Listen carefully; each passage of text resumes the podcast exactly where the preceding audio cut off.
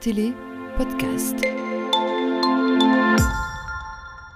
Et donc l'événement politique cette semaine, c'est cette action symbolique menée hier soir par le collège anguiennois qui, lassé des attaques incessantes dont les élus et le personnel sont la cible, eh a décidé de se mettre en grève de la démocratie, n'ouvrant pas la séance du Conseil qui n'a donc pu se tenir. C'est l'objet de l'édito de la semaine, Xavier.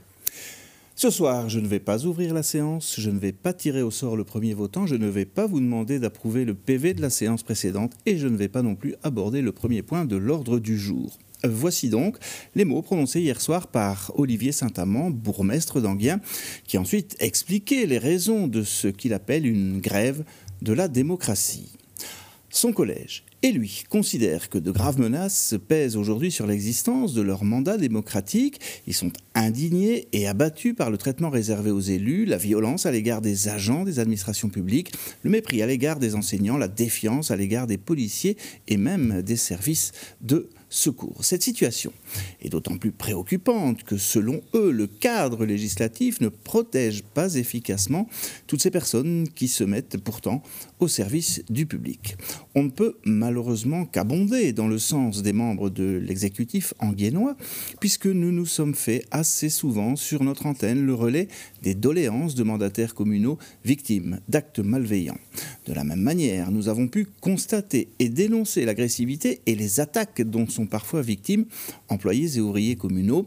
Le récent épisode neigeux que nous avons connu en a été un bel exemple. Il est clair que les réseaux sociaux et l'anonymat qu'ils offrent sont des portes ouvertes aux attaques les plus injustes, les plus indignes et les plus violentes, puisqu'ils garantissent dans, notre cadre législatif une impunité quasi totale.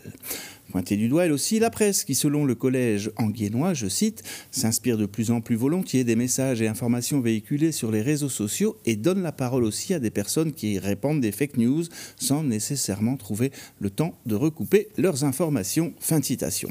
Alors même si nous sommes loin de nous reconnaître dans ce peu reluisant tableau, les généralisations ont parfois des effets bien réducteurs, ne jouons pas les vierges effarouchées et acceptons de prendre notre part de responsabilité. Mais alors, dans le même ordre d'idée, mais que le monde politique fasse son autocritique. Les généralisations ont des effets réducteurs, on le disait, mais la virulence des propos, le manichéisme, le populisme ambiant, les défections et transferts improbables, les attaques à dominem, les querelles de bac à sable qui se substituent pour certains élus au débat d'idées contribuent largement au climat délétère que le monde politique doit subir même à Anguien, où sur ces points particuliers, le collège n'a rien à se reprocher. Merci beaucoup Xavier pour cet édito.